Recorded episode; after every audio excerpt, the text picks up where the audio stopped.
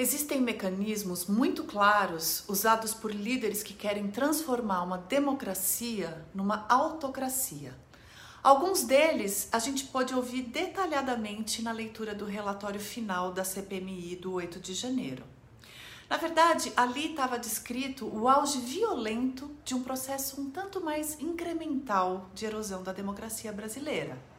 Esse processo é explicado no livro O Caminho da Autocracia, produzido por pesquisadores do Centro de Análise da Liberdade e do Autoritarismo, o LAUT.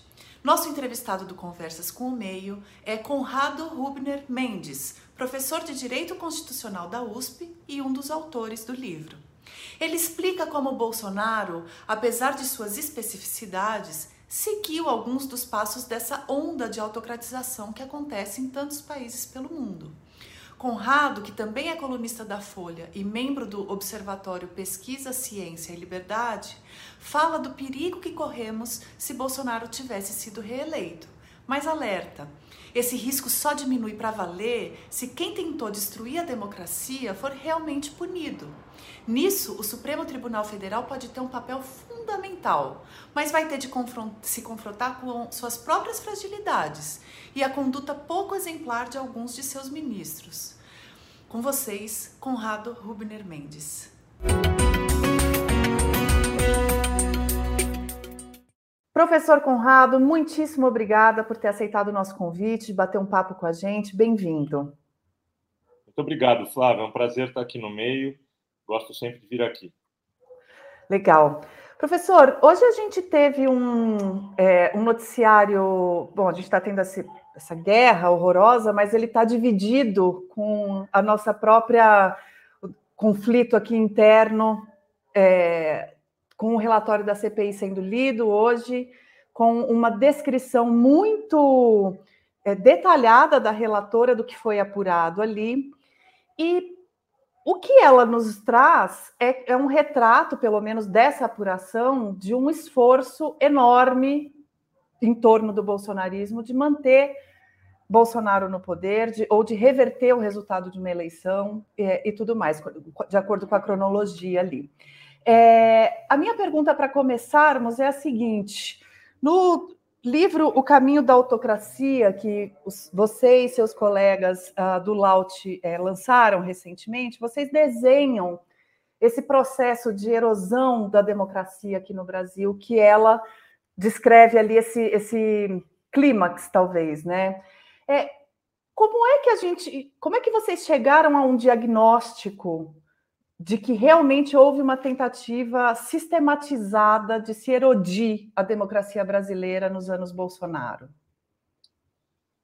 Eu acho que a gente pode fazer dois caminhos complementares para não só descrever é, esse processo, como também, a partir dessa descrição, avaliar e formular o juízo e concluir de que isso não corresponde apenas a um mau governo, não corresponde apenas a um governo com cacoetes autoritários, um governo com pessoas e ministros e um presidente é, com inclinações autoritárias e pendores é, elogiosos ao, à, à ditadura militar e assim por diante, mas a gente também deve perceber que certos padrões de fato, vão desinstitucionalizando muitas práticas importantes para a democracia e, em segundo lugar, esses padrões, isso reforça o argumento, esses padrões são padrões encontrados em outras democracias em profundo processo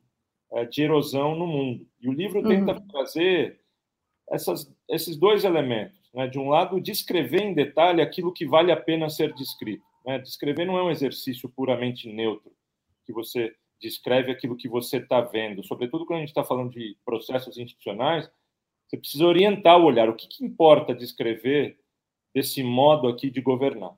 Então, o livro tenta trazer uma espécie de tipologia, de categorias, ou de ângulos, ou de lentes, por meio das quais a gente vai enxergando como o governo Bolsonaro atuou e praticou sistematicamente uma série de técnicas que vão é, tornando mais vulneráveis essas instituições.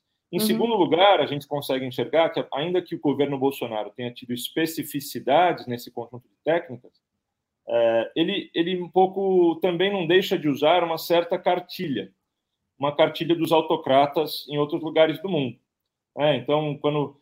É, claro que a gente poderia, comodamente, apenas é, reproduzir, repetir o que centros de pesquisa da democracia, observatórios da democracia pelo mundo têm dito. Esses uhum. observatórios publicam relatórios muito complicados de se produzir, né? E com, claro, é, com, com certas fragilidades, às vezes metodológicas, mas ainda assim, ano a ano, é, e, e pela, pelo, pelo, grau de repetição desses relatórios, do número de cientistas políticos e observadores envolvidos, esses relatórios apontam conclusões é, dramáticas sobre o estado da democracia no mundo e sobre o estado particular de algumas democracias que já não são lá tão democracias, né? Então o livro trata do caso de alguns casos mais paradigmáticos, não são os únicos, mas são muito já estudados, como Hungria, é, como Turquia, como Rússia, como Estados Unidos, no, no, governo Trump, em particular, né, com as práticas do governo Trump. Então, acho, acho que o livro faz um pouco isso, mostrar como o 8 de janeiro é o ponto culminante e até ponto mais violento, mais explícito, que ali não era muito já não era mais erosão, né? já, era uma, já era uma democracia suficientemente erodida para que um ato final de força pudesse ser dado. Ali, ali já não é mais a coisa gota a gota, passo por passo, incrementalmente. Ali, ali foi uma mobilização muito bem articulada, é, armada por todos esse, esse, esse, esse equipamento de comunicação e desinformação que a extrema-direita brasileira produziu, que não há nada igual em outras forças políticas do Brasil, e é, produziu uma mobilização que justificasse, tal como previa literalmente aquela minuta de um decreto do golpe, é, justificasse a intervenção das Forças Armadas com base numa justificativa constitucional falsa, né, uhum. fabricada. Que não existe. Então, acho que é muito importante estudar esse período do governo Bolsonaro, porque são técnicas muito claras de, de assédio institucional, de paralisia da burocracia, de ameaça às outras instituições, de esvaziamento de políticas públicas, de hostilização na retórica política, de produção eh, de uma retórica de ódio, uhum. é, da ameaça constante que justifica violência nas ruas e acaba causando, de fato, violência nas ruas, no campo, na floresta, contra uhum. grupos vulneráveis, é, o estímulo ao pânico moral e ao armamentismo, o estímulo à ilegalidade e à desobediência à lei. É muita coisa junto. E, e antes da gente se aprofundar aqui nessa, é, nessas especificidades do governo Bolsonaro, ou da, do, da metodologia do bolsonarismo, é, tem, vocês fazem um, um estudo. Primeiro, vocês falam da necessidade de se atualizar o conceito de democracia, né? Então, é, como ele foi sendo. É, como as democracias foram se moldando para atender autocratas, e isso vai exigindo novas, é, no, novos limites né, desse conceito, e também das ondas é, de autocratização ou de democratização é, dos, dos países, né? Eu acho que isso é interessante a gente trazer para a conversa antes de aprofundar o caso brasileiro, é, para a gente entender do que, que a gente está falando mesmo, né? Então, como é que ficou tão maleável e se isso simplesmente é, faz parte de um ciclo que a gente estava condenado a isso? Uhum. É, o, o, acho que não é possível dizer que a gente estava condenado a isso, mas é possível dizer que a gente vive uma certa época histórica. Uhum. É, então, o Brasil não está sozinho nesse movimento. Essa época histórica sopra certos ventos. E é, um, um, desses ventos, o vento da autocratização, é, pegou o Brasil. Né? Mas, claro que uma série de contingências é, e de acidentes de percurso e da presença de um ator específico, com uma história específica e capaz de cheirar esse espírito do tempo, foi necessário para que isso acontecesse também é, no Brasil. Quando você fala de ondas, né? Eu falei de vento, mas a, a metáfora mais, mais comum é da, das, das ondas, né? Se a gente olha para os últimos 150 anos, historiadores da democracia é, e da, da, comparação política, né, dos regimes políticos, eles, eles constatam é, que o mundo passou por três ondas de democratização e cada uma delas foi respondida por três ondas de autocratização, de erosão da democracia, de, de destruição da democracia e produção de um regime autoritário. Né? Então, a primeira onda de autocracia. E, e, essas ondas não atingem, claro, apesar de serem ondas globais, não significa que todos os países do mundo foram numa direção ou noutra. Uhum. Mas é, é, uma, é, uma, é só a percepção de que um número relevante de países importantes, geopoliticamente, caminhou por essa trilha. Né? Então, é, na metade da metade do século XIX para frente, ali até o início dos anos, dos anos, dos anos de 1920, é uma época em que grandes países europeus é, se democratizaram. Né? Muitos uhum. países europeus se democratizaram.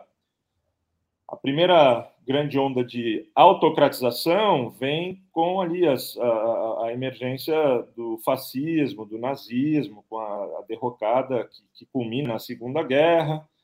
Então, aqueles anos dramáticos. Só, só para fazer essa linha do tempo, de novo, Sim. não estou falando de um, de um conjunto total de países, mas apenas para localizar no tempo e no espaço onde que essas ondas se dão. Daí, claro, no pós-segunda guerra, há uma segunda onda de democratização e, e constitucionalização desses países que passaram pelo, pelo nazismo, etc. Aí, ali pelos anos 60, ali na América Latina, é, sul da Europa, você tem uma segunda onda de autocratização golpes militares na América Latina, países africanos e assim por diante, é, que é respondida ali pelos anos 80, início dos 90, por uma terceira onda de democratização. E aí, nos últimos 10 ou 15 anos, enfim, a gente está vivendo esse momento, mas é, talvez seja possível dizer, com todas as, as, falhas e com todas as exceções, que essas democracias que, que avançaram muito estão, muitas delas estão se autocratizando. É, e não são fenômenos isolados. Uhum. Ainda que cada país tenha lá sua especificidade, não são fenômenos isolados. E estudá-los comparativamente é importante porque você passa a compreender, primeiro, as, as semelhanças desses processos, as formas pelas quais as respectivas sociedades tentam resistir de maneira mais ou menos bem sucedida a, a esses processos, é, e entender, às vezes, antecipar algo que está acontecendo no seu país e que já aconteceu em outro, que se confirmou como uma estratégia bem sucedida, enfim, esse exercício comparativo, por mais que esses países, claro, sejam muito diferentes entre si, como Brasil, Hungria, Turquia, Filipinas, Nicarágua, Venezuela, enfim, é, os atores políticos são diferentes, a, a inserção na ordem internacional é diferente, a estrutura socioeconômica é diferente, mas institucionalmente certas coisas funcionam da mesma maneira também, ou, ou, são parecidas, as tecnologias de se violar, de se usurpar uma eleição, é, uhum. têm funcionado de modo muito parecido em diferentes lugares. Então, conhecer esses processos e, e poder dizer que, enfim, num, num, lugar específico como o Brasil, isso também está ocorrendo, antes que ah, os cidadãos e cidadãs percebam e achando, antes que eles achem que isso está tudo normal, isso é da democracia, isso é da política, é, é importante soar o alarme. Né? É, então, o, o, livro tenta fazer um pouco isso, né? tentar soar o alarme, em primeiro lugar, para o risco da reeleição do autocrata. A reeleição é uma espécie de. é um quase ponto de não retorno. Você reelegeu o autocrata, acabou. Porque o primeiro mandato, as instituições ainda tentam resistir e, e tentam controlar, tentam fazer o jogo político constitucional normal. Quando depois de tantas ameaças um autocrata consegue ser reeleito, essa essa essa credencial, essa autorização eleitoral lhe dá muita força. Esse esse alerta de alguma forma a gente conseguiu é, superar ao, ao ter derrotado eleitoralmente o autocrata. Mas aí o livro também diz uma segunda coisa, que assim, é, é, é, muito perigoso reeleger o autocrata assim de primeira, mas continua a ser perigoso reeleger esse projeto. E é necessário, para prevenir a reeleição desse projeto, ainda que não seja subsequente, mas que pode acontecer em 2026, é importante responsabilizar juridicamente pela criminalidade serial, pela ilegalidade estrutural que esse projeto cometeu. E não é fácil uhum. responsabilizá-lo, porque a gente não está falando de qualquer Zé da esquina. A gente não está falando do preto pobre da favela. Está falando do presidente da República, está falando de ministros de Estado, pessoas com grande poder político e econômico. Que é sempre difícil em qualquer país, e Forças Armadas, é sempre difícil em qualquer país, por mais bem desenhada que seja a Constituição, punir autoridades desse calibre. Uhum. E aí, é, eu acho que é, vale então a gente entrar em um desses mecanismos de erosão democrática que é, me parece que é comum aos países em que, é, que vocês trazem para o exemplo e passa pelo Brasil também, que é mirar na Corte Constitucional, uma das, das miras principais, né? É, então, se você puder me falar um pouco dos mecanismos e aí e, e especificamente desse, como é que vocês é, detectam isso? Sim, essa, essa até nem, nem é uma forma muito original, mas que naturalmente tem que estar presente em qualquer projeto de autocratização, é acabar com a independência entre poderes. Né? É você é, conseguir que, que a tua ordem seja obedecida e que não tenha um poder independente que diga essa ordem é ilegal ou é inconstitucional, essa lei, esse decreto, esse comportamento, essa política pública é inconstitucional, portanto eu revogo. Um país não se torna, é, o regime não se torna autoritário, ainda que haja práticas autoritárias mesmo na democracia, mas um regime não se torna autoritário se você tiver um judiciário ainda que sobreviva de modo independente e capaz de controlar e aplicar a lei. Então é natural que, que, que isso aconteça, isso não acontece só agora, aconteceu em todos os outros processos de autocratização. Uhum. E há uma, um conjunto de técnicas para você silenciar o poder judiciário, né? Uh, esse, esse, esse, mecanismo importante de, de controle. Um outro contrapeso, claro, é o parlamento, mas o parlamento geralmente se, se neutraliza de outras formas políticas, por outras técnicas, e costuma acontecer mais rápido. Agora, uhum. para você derrubar o judiciário, supondo que haja juízes corajosos tentando manter a independência judicial, é, autocratas da história, e aí eu me refiro a, a Getúlio Vargas, me refiro a, a, generais militares brasileiros durante a ditadura, etc., e, enfim, e, e diversos outros países é, distantes na história, ou bem próximos na história, mas há, há um conjunto de técnicas comuns. O, o primeiro, a primeira técnica é você povoar o tribunal com, com seus amigos, com seus aliados.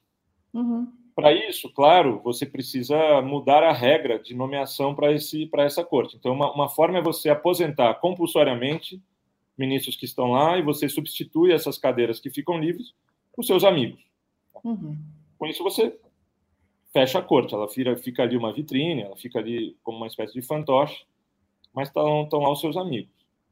Outra maneira, que você não precisa aposentar compulsoriamente os seus adversários, mas você pode mudar a Constituição e falar que essa corte não tem mais 11 juízes, mas tem 21.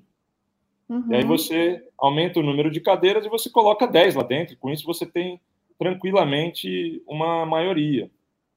É, outra coisa é você mudar a Constituição e falar que essa corte, que tinha tantas competências de contrapeso ao parlamento e ao governo, e reduzir as competências dessa, dessa corte. Essa corte já não pode fazer mais nada. Ou seja, formas de se deixar aquela, essa, essa corte ali, formalmente, é, como uma espécie de, de, de fachada, mas impedi-la de fazer controle.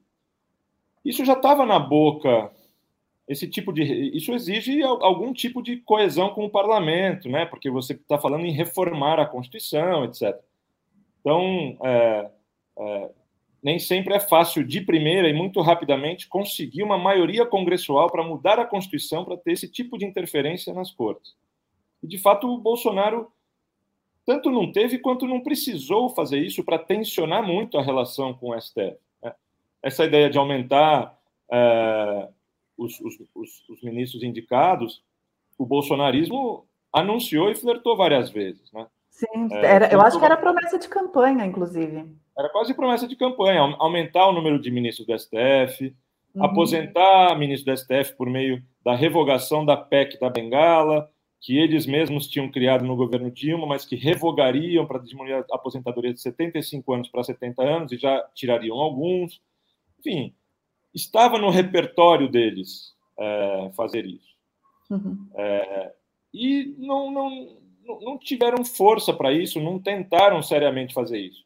Mas Bolsonaro nunca deixou de fazer algo que algo que precisa ser percebido e observado e tem efeitos concretos e não só retóricos, não só discursivos, que é ele permanentemente tensionou publicamente a relação com o Supremo.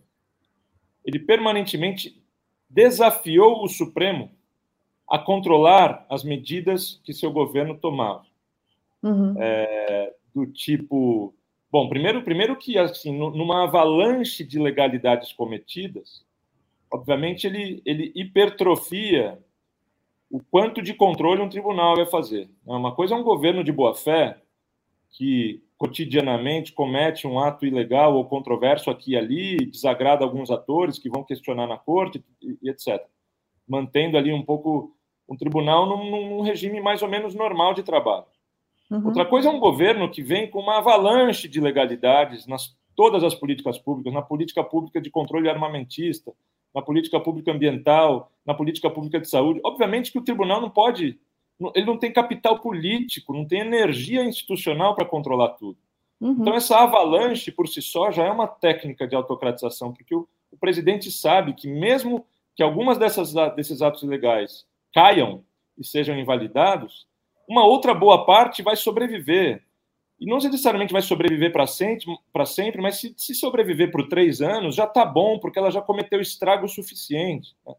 Então, no campo, para pegar o, o campo, os campos que eu citei, que são campos muito graves, os exemplos são muito didáticos e muito gritantes.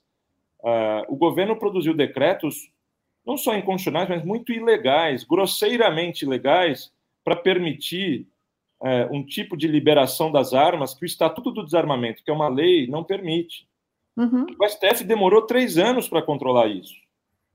Portanto, esse tempo, três anos, permitiu que centenas de milhares de pessoas comprassem armas. De jeito que o Estado de Desarmamento não, não permite. E lá em 2022 declarou a, a ilegalidade desse decreto. Só que tem três anos para trás que esse decreto ficou valendo, com o Supremo uhum. Tribunal Federal só assistindo esse processo. Então, esse é um exemplo. É, no campo ambiental, é, é, assim, é um monumento de legalidade, o quanto que o IBAMA, o quanto que o CMBio, o quanto que a FUNAI, quanto que esses órgãos todos de regulação e controle foram é, esvaziados, assediados, desfinanciados, ameaçados e assim por diante. É, o STF também assistiu à distância, demorando para decidir, ainda que lá na frente possa decidir corretamente. Uhum. É, e na pandemia a gente nem precisa falar, o STF tomou decisões corajosas. Uhum. Mas ainda assim, estava ali o, o, o, Bolsonaro o tempo todo convocando ou desafiando, num sentido até assim, é, bem do, do, do estilo macho man é, latino-americano. Quero ver se vocês têm coragem, uhum. porque se vocês fizerem isso, eu não vou obedecer. Estava o presidente falando que não ia obedecer certas decisões. E isso é Óbvio... é estratégico também, né? Isso também é, é estratégico, né? Uhum. Isso é super estratégico. É uma forma de, é, ao contrário das técnicas que eu estava falando, de chegar numa canetada, numa emenda constitucional e, e, e, e, mudar completamente a configuração da corte com novos ministros, é, mas é uma forma de você ir corroendo a autoridade da corte. Claro que alguém pode dizer, é, tudo bem, tudo isso aconteceu, mas a corte, no final das contas, ali em 2022, teve forças por meio do inquérito das fake news, do inquérito é, dos atos antidemocráticos e, por meio de uma doutrina de defesa da democracia e a, e a coragem de Alexandre de Moraes, conseguiu vencer Bolsonaro. Isso é parcialmente verdade, né? Isso é verdade. Muitos fatores contingentes permitiram que o STF, até ali, sobrevivesse, que o STF incomodasse, que o STF conseguisse é, construir ferramentas cuja, cuja legalidade é discutível e, e, acho que é um grande debate no país hoje a se fazer esse balanço, mas, mas essas frases é, essas frases triunfalistas de que o STF venceu, é, de que no final das contas o STF teve força, elas são elas são é, elas são problemáticas, elas são erradas, elas são forçadas. Né? Teve uma série de contingências que permitiu a democracia brasileira resistir ao tipo de assédio que Bolsonaro fez. O STF não fez isso sozinho. Uhum. É, mas, de qualquer forma, era um STF que, por sua própria culpa, em grande medida, e essa própria culpa não começou com o governo Bolsonaro, mas é um STF, é um, um tribunal frágil também. Então, uma, é, é, é, é uma história complexa.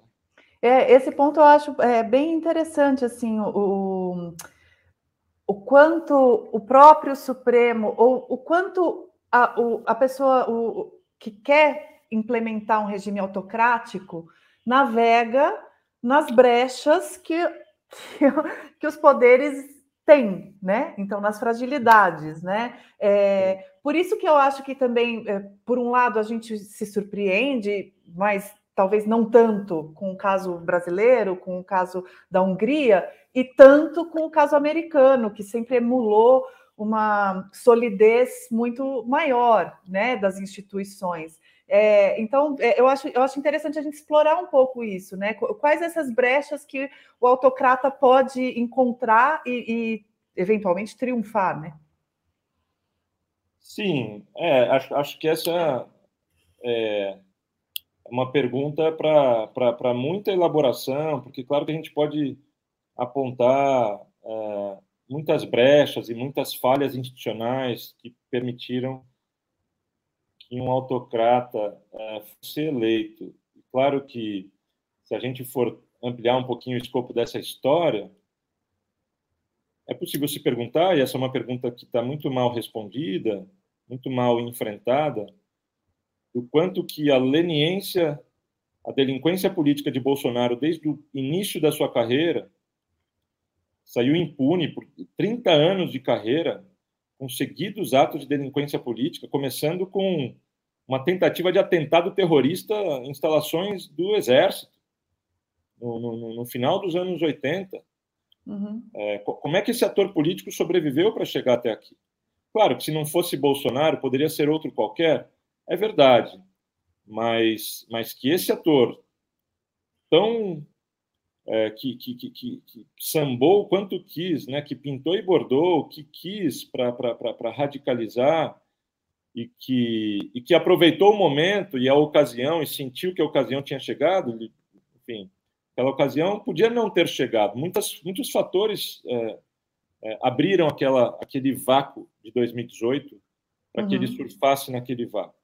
Mas claro que acho, acho que essa é uma, uma primeira coisa, uma, é preciso, é preciso reconhecer a, a, enorme falha institucional de ter permitido que esse ator particular tenha chegado lá. Mas claro que Bolsonaro é apenas um indivíduo, e indivíduos a gente substitui por outros equivalentes, mas tem outras falhas institucionais mais graves também. Enfim, é, quando a gente pensa no processo muito incompleto e falho, claro que não é, não é fácil fazer um processo ideal de democratização do país, de transição de uma ditadura para uma democracia, mas é óbvio que tem relação com as coisas que se deixaram de fazer no processo de democratização. Né? O fato de forças armadas, em especial, e das forças policiais também, nunca de fato terem se submetido à lei e à Constituição, não terem se democratizado, a dificuldade de controlar essas forças e um pouco a leniência das forças democráticas em, em, em terminar essa tarefa, uhum. é, inclusive do, do, do, Supremo Tribunal Federal, no caso da lei de anistia, fez, fez um péssimo trabalho nisso. É, acho, acho, acho, que responde um pouco pelas fragilidades que em 2018 a, a democracia civil. É, o que o judiciário fez com a Lava Jato? O judiciário, quando eu falo judiciário, claro que, que, que tem um epicentro inicialmente em Curitiba com o juiz Moro, mas a atuação do STF foi trágica.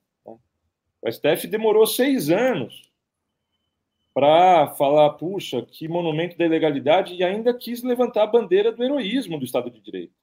Uhum. Quando ele esperou seis anos, a completa destruição da, da, da política partidária brasileira, com o grau de ilegalidade cometido pela Lava Jato de Curitiba.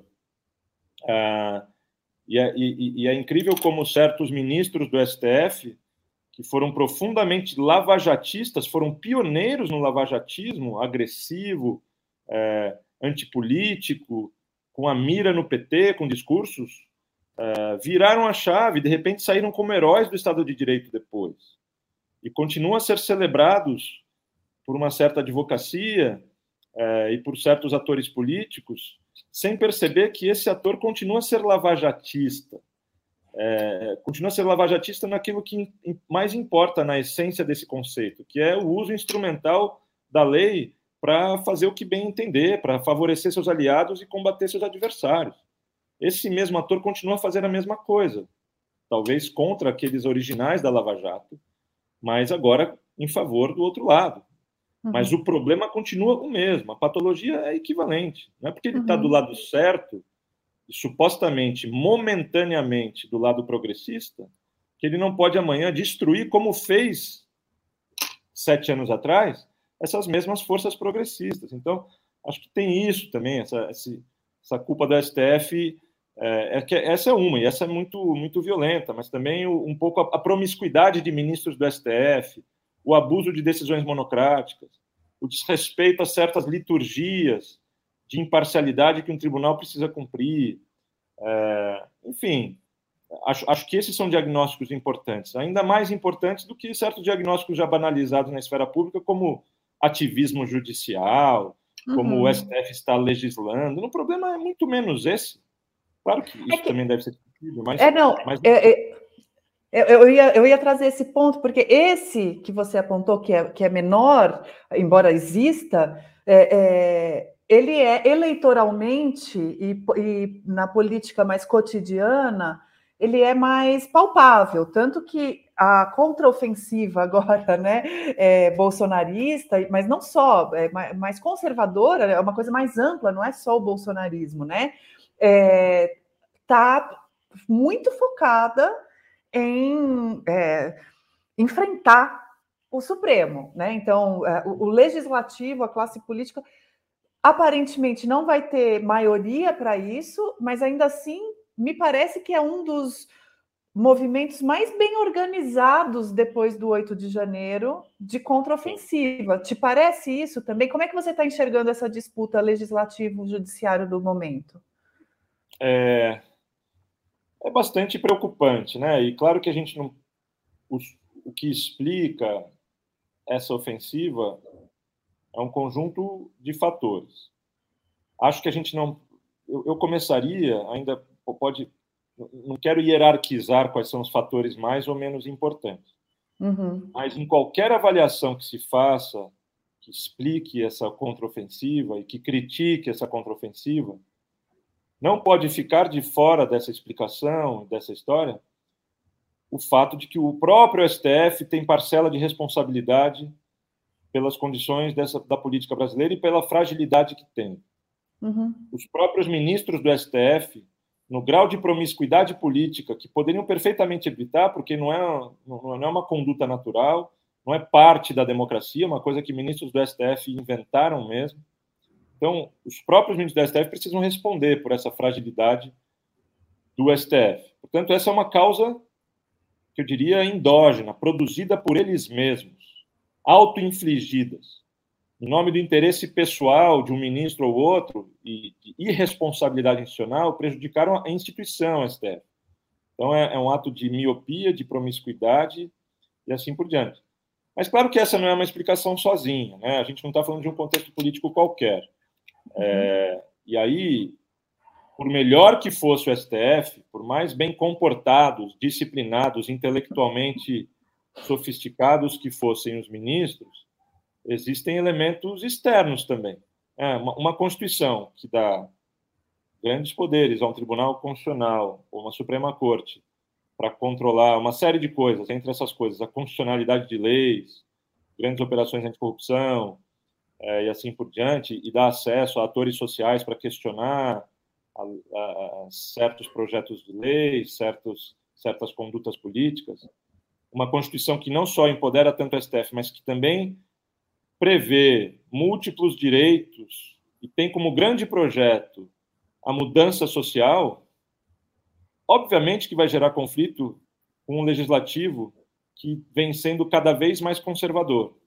Uhum. Então, não é, não é, só um conflito do legislador com o STF, é um conflito do legislador com essa Constituição. É, o, o, legislador não, não admite com todas as letras, mas o, o legislador típico hoje, a hegemonia que se formou eleição após eleição, nos últimos dois, dois ou três pleitos, sobretudo, é uma hegemonia contra a Constituição. Uma hegemonia que não quer saber de proteger o meio ambiente, que não quer saber de programas de igualdade, não quer saber de uma liberdade democrática, não quer saber de reduzir desigualdades e assim por diante.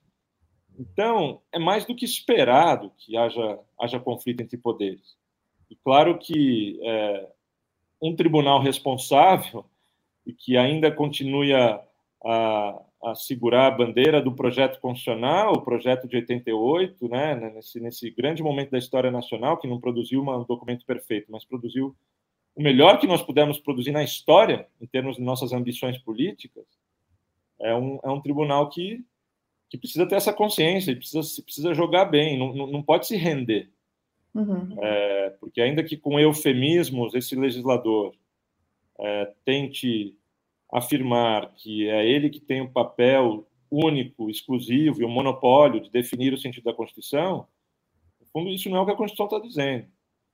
O, legislador não está só ofendendo certos valores da Constituição. O legislador está ofendendo o poder que o STF tem atribuídos pela Constituição. Então, esse conflito é esperado. A oportunidade chegou. É, a coalizão bolsonarista e, e, conservadora, de múltiplos vetores ali, também se forma em, em, em, relação a vários dos temas que eram muito importantes para a Constituição, continuam a ser, mas que as forças políticas e econômicas brasileiras não rejeitam. Não rejeitam, às vezes, explicitamente, alguns atores até rejeitam, mas, mas alguns se sentem tímidos em, em falar abertamente mas eles falam por outras vias. Eles falam, não, quem, quem tem direito ou poder e competência constitucional para definir o conteúdo desses, desses valores, sou eu legislador. Ele, ele, ele dá uma revestida com um argumento democrático, uhum, é, dá uma uhum. disfarçada. Mas por trás desse disfarce, existe uma ambição de esvaziar essa Constituição, mesmo que a Constituição continue ali, sem, sem carne, sem osso, mas essa Constituição pode continuar ali como fachada. Essa Constituição sempre foi muito, muito desafiadora. Né? Então, isso, isso, isso, isso completa uma volta, uma né, volta né, professor? É, que é, revestir de, de democracia um discurso autocrático me parece que é um dos mecanismos é, é, mais recorrentes dos autocratas modernos, né? É, então veja, se, se o número suficiente de legisladores é, decide que não, essa Constituição não nos representa, não representa a população conservadora do Brasil que nos elegeu.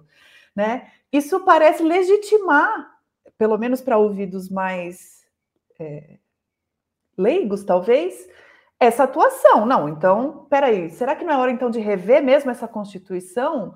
É, e então um, um, próximo passo, na volta, por exemplo, de, um, de alguém com intenções autocráticas, seria o de uma nova Constituição. É isso? É, é o que fecha, é. fecharia esse ciclo no, num segundo mandato ou numa eleição subsequente?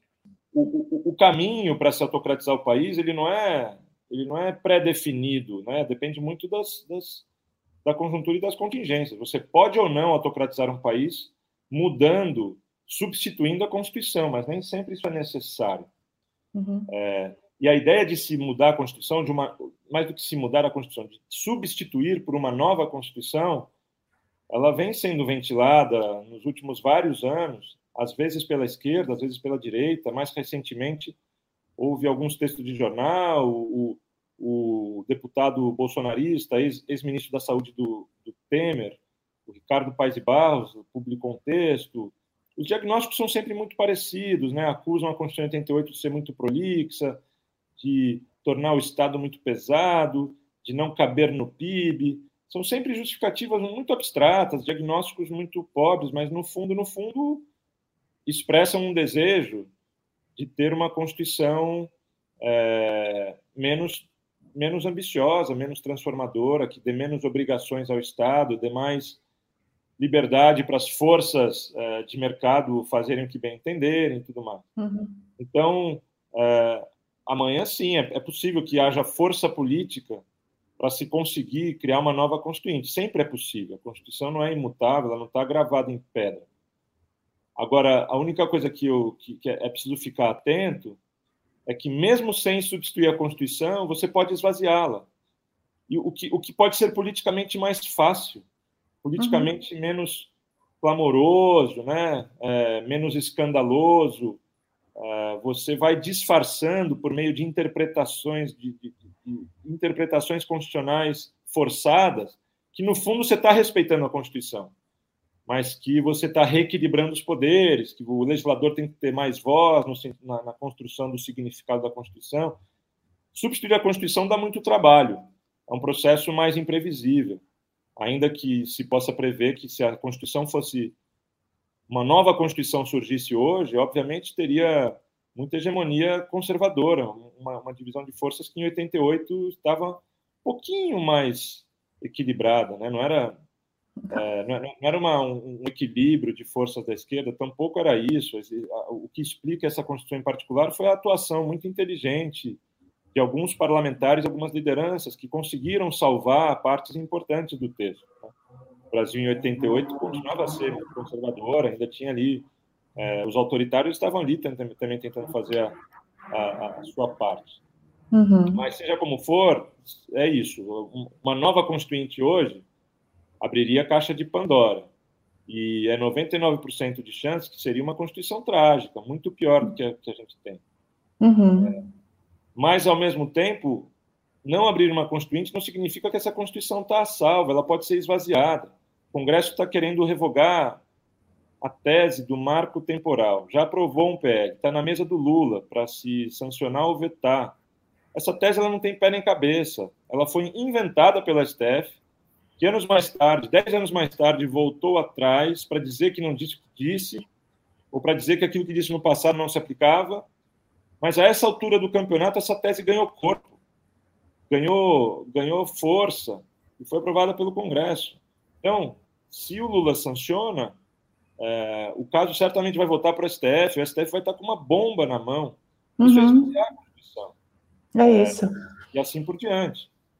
E, a, professor, para a gente encerrar, é, o, o, senhor falou logo no começo, né, uh, de como, é, mesmo que não seja uma reeleição sequente, é, né, é, uma volta de um projeto autocrático representa o mesmo tipo de perigo, ou talvez um pouco né, descontinuado, mas ainda assim uma ameaça, né?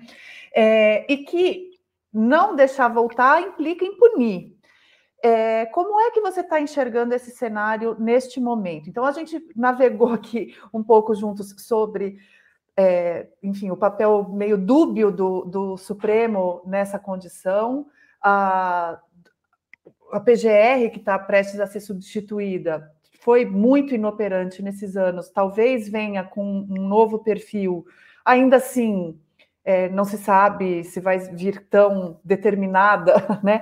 A, a, até pela nossa tradição, né, de anistiar oficialmente ou não oficialmente políticos do passado, né? É. Então, como é que você está entendendo essa perspectiva de punição do Bolsonaro e de quem tentou autocratizar o Brasil e de um retorno num, num próximo momento? É, é, eu, eu, eu, não, eu não sei, não me sinto à vontade e, e preparado, assim como a ciência política não está preparada para fazer prognósticos. Mas claro que a nossa história aponta algumas das nossas características coletivas e a nossa dificuldade de, de punir, de sancionar, de aplicar lei contra atores poderosos. Né? Essa nosso, esse nosso pendor histórico pela pela assim chamada, com um eufemismo terrível, pacificação, que, que, pacifica nada, né? que basicamente mantém um certo status quo de, de composição. É, são formas mais explícitas e, como você disse, menos explícitas de anistia. É, claro que o Procurador-Geral da República já foi, por si só, um grande operador da anistia. Ele já operou uma grande anistia. Tem coisas que o que ele deixou de fazer que não são mais recuperáveis. Uhum. Então, já, já, já, tem anistia em curso. É, não tem uma anistia geral e restrita, e claro que há caminhos possíveis. A CPI do, do 8 de janeiro nos apresenta um relatório com milhões de evidências, se é que era ainda necessário compilar essas evidências. A CPI da pandemia nos dá outros milhões de, de evidências de crimes seriais praticados por múltiplos atores. É, o governo Lula iniciou um certo ímpeto ali concentrado no, no Ministério da Justiça de se pensar em reformas ousadas das Forças Armadas, de submeter as Forças Armadas à lei e à democracia, de se estabelecer é, regras sobre participação de generais na, na política e assim por diante. Mas aquele ímpeto inicial, com reformas, com propostas de reformas é, bem interessantes, corretas, ousadas, já, já se resfriou, deu vários passos para trás. Né? Uhum. É, de novo, é esse, essa inexplicável ou, ou muito explicável tendência política brasileira de sempre se curvar à ameaça militar, né? de sempre pôr panos quentes, sempre falando, não, temos coisa mais importante para fazer, deixa esses generais aí. Temos que combater pobreza, temos que combater desigualdade, temos que gerar emprego. Não dá, não temos energia para pôr os, os militares dentro da caserna, sujeitos à lei a, e, a, e, a, Constituição e assim por diante. Então, acho, acho que muita coisa já está se perdendo. Enfim, tem, tem oportunidades que talvez já, já tenham passado. É, sobretudo essa de, de, de, domesticar constitucionalmente as Forças Armadas. Acho que esse jogo eles estão ganhando. Né? O, o, ministro que Lula colocou, o ministro da Defesa, é um ministro que está lá para defender os militares. Uhum. Não é um ministro que veio para disciplinar e atribuir aos militares a função que é dos militares. Então, assim, da, da, percepção que se tem do presente, é, é, é, quanto a essa dimensão da nossa missão histórica de, de democratizar o país, ela já está se perdendo. Ainda que o relatório da CPI aponte indivíduos especificamente é, entre os militares que praticaram é, crimes e ilegalidades e, e tudo mais, o quanto que isso vai gerar de uma uma consequência de reforma da instituição militar e não apenas da punição de, de um outro indivíduo, é, parece ser muito improvável. Mas o é... Supremo deve seguir capitaneando esse processo de a punição que acontecer, é, me parece que deve vir capitaneada por ali, né? Sim, sim. Do, do ponto de vista da punição, sim, claro que vai precisar. O, o Supremo não pode agir sozinho nisso vai precisar de um novo Procurador-Geral da República, e está muito incerto que Procurador-Geral da República virá, porque esse Procurador-Geral da República precisará de independência, autoridade e liderança do Ministério Público Federal, e tudo indica que, que é, é, não necessariamente virá essa figura, é, com, com tamanho estofo para fazer isso, é, mas para além da punição individual, que é fundamental, é, quando a gente fala de Forças Armadas, é preciso reformar essa instituição. É, e, uhum. e aí não, do, não, não, vem do Supremo. Tá? Uhum. O Supremo pode dizer que uma coisa ou outra é inconstitucional, pode até, pode até influenciar como que, se, como que se constrói os limites das Forças Armadas, mas do Supremo não virá uma reforma constitucional, claro, é, de como as Forças Armadas se organizam. É, então, então é um pouco. Acho, acho que tem que vir do Supremo, tem que ter a cooperação do Procurador-Geral da República, de um novo Procurador-Geral da República, precisa ter coragem, porque esses atores políticos estão aí e, obviamente, eles estão armados de muita tecnologia de desinformação. É, eles vão construir formas de, de, de, estabelecer equivalências entre a injustiça da prisão do Lula e a suposta injustiça de uma eventual prisão do Bolsonaro, tentar transformar tudo a mesma coisa, quando a, a, a montanha de crimes praticadas por, praticados por Bolsonaro, ela está aí, ela é evidente. É, enfim, é muito difícil, mas é preciso dar nome a isso, e a, e a anistia já está em curso, na minha opinião, ainda que não tenha terminado, e que tem oportunidades aí, vai depender da coragem do Supremo, vai depender da coragem do Ministério Público, é, e também de um certo papel de outras lideranças políticas também no Congresso. Né? É, não, não, é simples a tarefa, ela não vai ser completada da maneira ideal, mas talvez sequer da maneira subideal ela consiga ser completada por, por, por vícios individuais e institucionais que a gente tem. Né? Tá certo. Bom, é, eu não gosto de encerrar assim num tom tão pessimista, mas é o cenário que temos para hoje, né? A gente está é, diante de uma.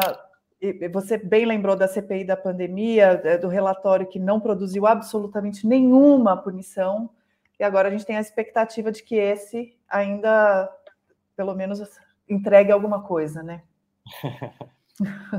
Professor, muito obrigada, viu, pela, pela conversa. Até uma próxima. Até a próxima. Valeu. Valeu.